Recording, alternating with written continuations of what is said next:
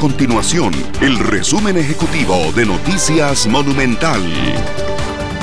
Hola, mi nombre es Fernanda Romero y estas son las informaciones más importantes del día en Noticias Monumental.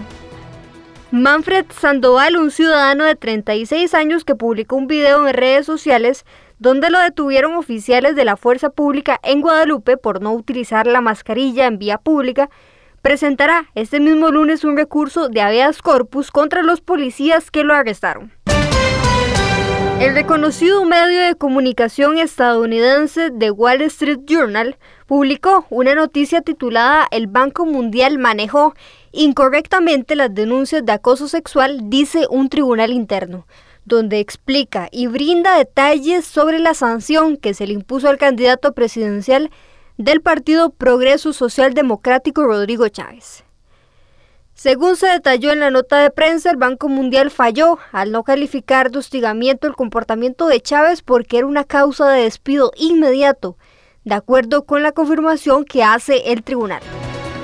Estas y otras informaciones usted las puede encontrar en nuestro sitio web www.monumental.co.cr. Nuestro compromiso es mantener a Costa Rica informada. Esto fue el resumen ejecutivo de Noticias Monumental.